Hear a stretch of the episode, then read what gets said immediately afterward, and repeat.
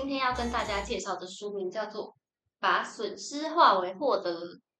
你最近一次停下脚步，好好评估自己的生活现况是什么时候呢？会不会偶尔觉得对生活中的某些地方不太满意，却不知道应该做出哪些改变，或是即便知道应该改变，却迟迟没有做出行动呢？我们的日常生活中，几乎所有行为都会对自己的人生产生或多或少的影响。举凡食衣住行娱乐，每件小事都以看不见的微小影响力牵动着我们的生活。如果说一件事情没有对我们的生活产生益处的话，某方面来说就是对生活产生损失。这样的说法乍听之下很夸张，但是其实一点也不过分哦。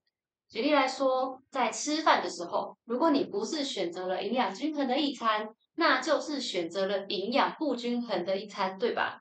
所以一正一负，生活就慢慢往损失的天平倾斜了。这本书是由一位日本企业主管教练三浦将所写。他曾经任职于大型广告公司跟外商公司，后来转行当企业教练。他才转行一年，预约就满到没有办法接案。而他创立公司的宗旨非常有趣，他希望社会上有更多人能够在星期一早上精力充沛的去上班。这句话说的不就是我本人吗？我就常常在星期天一早就开始为失去的周末感到伤感。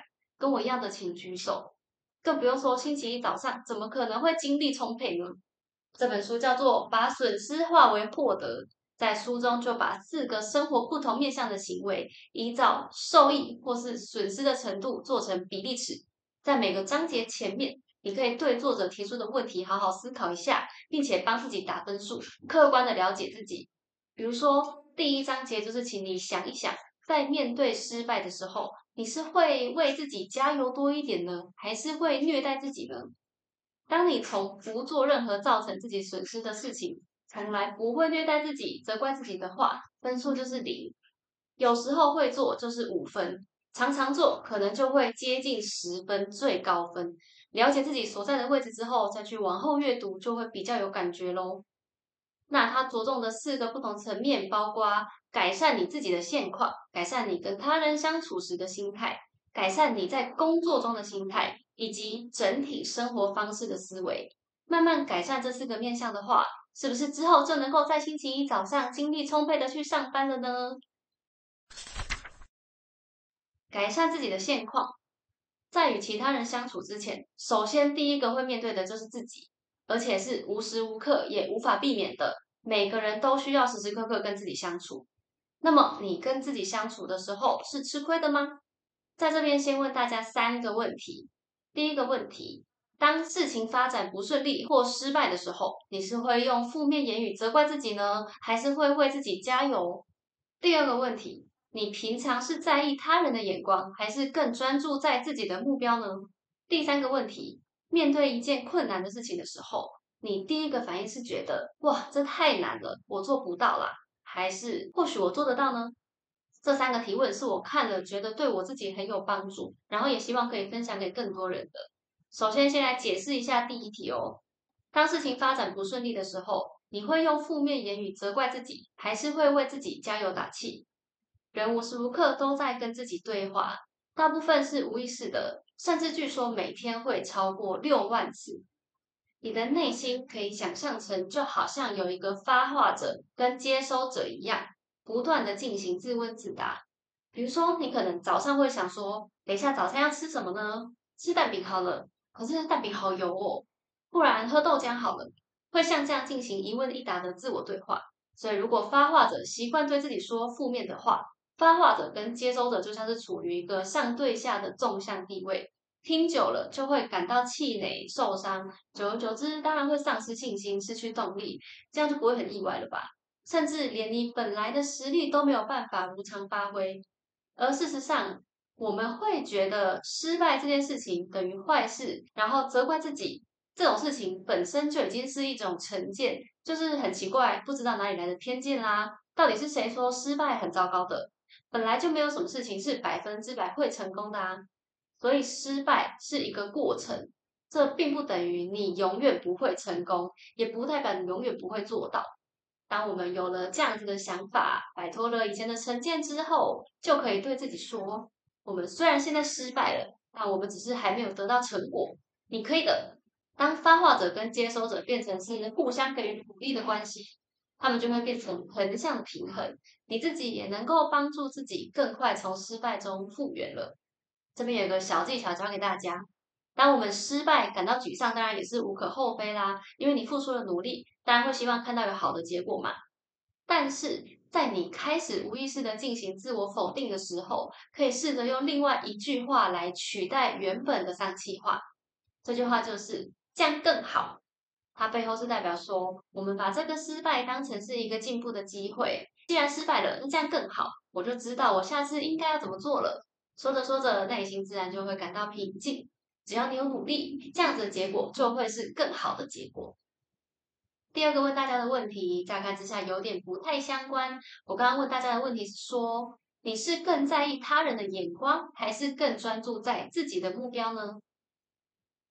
有的人会说：“我有自己的目标，但我还是在意他人的眼光啊。”当然，身为群居动物，我们多少会在意其他人的看法。但是如果做什么事情都要担心着其他人的眼光的话，这可能背后是代表你没有明确的人生目标，或是你没有自己想要实现的梦想。你关心的是别人怎么看待你，你的行为是为了得到他人的认可。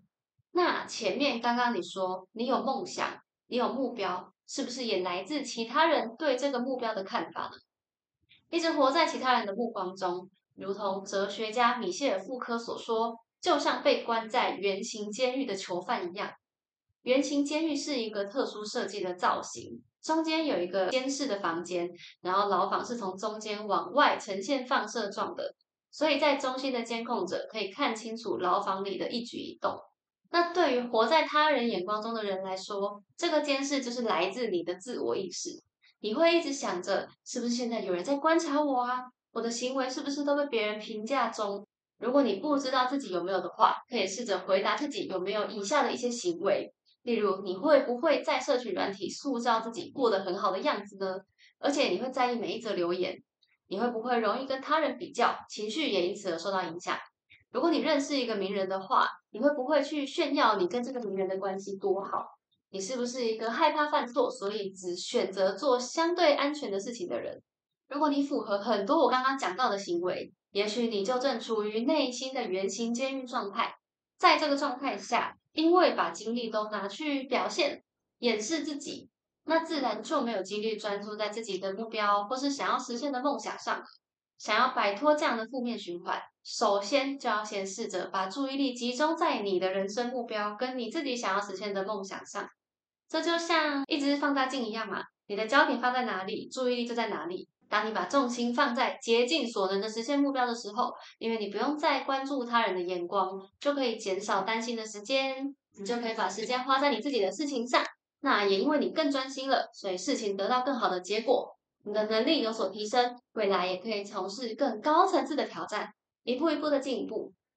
在这样的过程中，即便偶尔失败了，你也会知道自己在做什么，不会因为其他人的闲言闲语而怀疑自己。最后，你就可以坚持更久，然后把事情做得更好，就是一个越来越受益的状态。这边也同样给大家一个小技巧，叫做二十六十二十法则，这跟八十二十法则不一样哦。这边说的二十六十二十是一个很平均的分散的状态。他是说世界上有百百种人，其中的二十 percent 的人，不论如何，不管你做什么事情，他们都会支持你。他们是你忠心的朋友，是你最贴心的家人。当然有这二十，就有另外的二十 percent 是这些人，无论你做什么事情，他们都看不惯。那剩下在中间的这六十 percent 的人，则会根据你的言行而改变他们对你的评价。所以简而言之，要让所有人都喜欢你，基本上是不可能的。你还不如去向真正支持你的人，跟中间那六十 percent 的人，表现出真正的自己。那真的，如果有人因为不认同你而打击你的话，你可以就告诉自己，那他可能就是刚好那二十趴吧。那你就不用再为他们花太多时间烦恼啦。应该要花时间的地方是真正重视你的人吧。刚刚问大家的第三题是。面对一件困难的事情的时候，你的第一直觉反应是觉得太难了做不到，还是或许我做得到呢？身为一名心理教练，作者在职业生涯见过很多神奇的案例，有很多已经很优秀的顶级运动员或是企业执行长，接受训练之后又可以再突破自己的实力，代表人的潜力真的无穷。但这种无穷，只有在你相信你自己做得到的时候，它才存在。因为一旦大脑认定做不到的事情，他就不会想要再尝试了。举一个大家都耳熟能详的例子，以前的人压根不认为人可以在天上飞，对吧？如果有人跟他的好朋友说：“我想要建一座在天上飞的机器”，大家大概会觉得他疯了，然后会劝退这个人。可是结果大家都知道啦，我们现在能出国玩乐，都要感谢愿意尝试这个疯狂举动的莱特兄弟。我们平常面对的困难有比造飞机还要难，所以不要再跟自己说好难，我做不到了。就算真的是一件有违常理的事情，也可以试着想想看，有没有其他更有创意的方法可以突破啊。同样的小技巧又来了。当你对一件事情的本能反应是“好难”的时候，没关系，说出来就说出来了，先不要急着讲完就走。你可以试着把这句话延伸，从句号变成逗号，后面再补一句话，但总会变好的。让这整句话呢，从消极变成消极加积极。它可以是“好难”，但感觉很有趣耶；“好难”，但是总会变好的。好难哦，我真是太期待了。最后，你的心态转变，事情可能就真的变好喽。改善与他人相处的心态，人与人相处之间，难免会接收到他人的意见。当你接收到负面意见的时候，你是会感到受伤、被打击，哇，好难过，还是会觉得 yes，我赚到了？人际关系中最困难的事情，大概就是要跟其他人沟通。要沟通，就必须要随时做好。会接收到他人负面意见的准备，因为不管我们喜不喜欢，都没有办法阻止其他人对你发表评论。那当你听到这些负面意见的时候，你会怎么反应呢？当然，大家可能会想，有的人给我意见是出于好心，那我就会听。可是如果有的人只是想要来攻击我、黑我，那我干嘛还要听？我干嘛还要觉得赚到了？我生气是正常的吧？这边有一个重要的思考方式要教给大家，请大家听好了。今天不管提出意见的人，他的出发点是好是坏都不重要，最终的解释权都在你自己身上。比如说好了，假设今天是你出于好意而跟别人提了一个意见，别人也有可能解释成你在否定他啊。他可能觉得你就是要找茬，你觉得你一片好意，他却觉得你就是找他麻烦。所以反过来说，当你自己接收到一个意见的时候，如果你愿意把它当成友善的回馈，那它就是友善的回馈。不管发话者是什么心态，你觉得它是好的，它就是好的。你可以用所有对自己有利的方式去接收这些话，还能够选择是不是要根据里面的内容来改善，帮助自己成长。所谓的负面，并不是指它的出发点负面，而是指他说的是你的缺点，只要是缺点就可以改善。不管对方是好意还是坏意，我都当成他是好意啊。其实，在这个大家很在意他人看法的时代，愿意真心向他人说出负面意见的人，反而是更难得可贵的。比起整天笑笑的说着假话，然后在背后骂你，是不是反而应该要珍惜愿意对你说真话的人呢？用这种方式思考，突然觉得哇，赚到嘞！我不用花钱去外面请教练，就能得到宝贵的建议，这样不是很好吗？所以从这一刻开始，你的生活将不再存在任何负面意见，所有的意见对你来说都是良善的正面回馈吧。在工作中变得更好，在工作上难免需要做很多重复性很高，然后让你觉得浪费我才能的小事。所以在做这些小事的时候，你是会选择依然全心全意对待这些基本工作，还是想说没关系啦，做完就好，敷衍了事呢？当然，我想没有人会承认自己敷衍了事啦。不过不可否认的，我自己就常常也是会在做基本工作的时候没有全心全意投入，因为我下意识会觉得这是简单的工作。当然，这样的想法已经不太健康了。以前甚至还在公司遇到会更直接推掉事情的人呢。我听过有人就会直接说：“这不是我的工作，不知道为什么这件事情会到我身上，你去找别人。”听到这种同事讲的话，我真的就觉得没关系，随便你。毕竟我们也改变不了他什么。但是如果今天是你自己的脑中也冒出这种话，那我们就要小心了。因为即便是看似简单的工作，也不代表是不重要的工作啊。不管是什么工作，当我们把所有的工作都当成基本功一样做好，才能够看见这件工作的本质，然后提高自己工作水准。当你可以把很小的事情做到很好的时，大家就能够看到你的专业，才会加派越来越多重要的工作给你，你才能够变成一个越来越重要的人。所以，小技巧是培养比现在更好的意识。不管你今天在做的事情是大是小，都需要花时间一步一步做。所以，重点不是这件事情多厉害，而是你能不能在这件事情上做得越来越好。客观的观察自己正在做的事情，并去构思可以从什么角度让这件事情比现在更好。例如，即便只是做报表好了，除了前人教给我们的 SOP，除了主管规定的栏位之外，你也可以自己思考有没有其他的指标更精准啊？有什么方式拉报表做这份报表能够更省时间等等的。最终，这些成长都会累积在你自己身上，所有的努力都不会白费。也许到下一份工作，或是也许某天主管想要一个全新的指标，那你过去的经验、你过去的努力、你的技能就可以派上用场啦。没有什么事情是不重要的小事，只看你有没有全心全意对待它而已。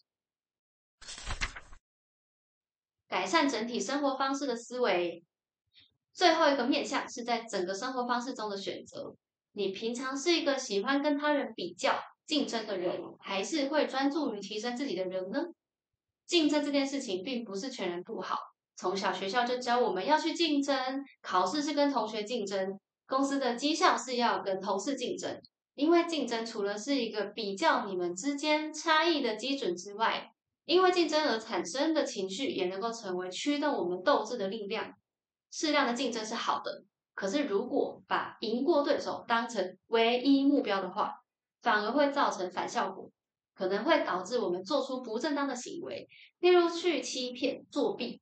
在心态上，也会让人产生一种想要经常处于优势地位的优越自卑感，想让自己看起来比实际状况更好，然后每天甚至还要活在担心自己会输的恐惧中，这样度日，内心最终是没有办法保持平静的。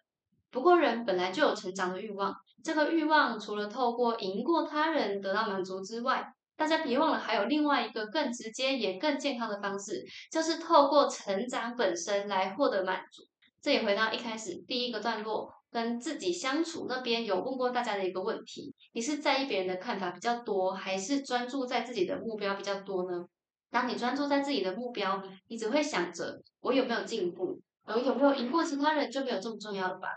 小技巧。如果你真的非得跟谁竞争不可的话，那请把竞争的对象设定为昨天的自己。你可以问自己：我有比昨天成长吗？成长了多少？是不是有一直超越过去的自己呢？在进步的同时，你也得到了自己的认可，这样就一举两得嘞。你再也不用透过他人的认可来确定自己的能力。你知道你有在进步，这样就是最大的鼓励了。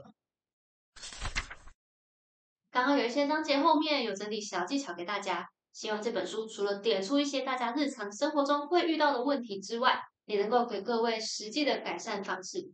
比如说二十六十二十这部分，我就觉得对我很实用。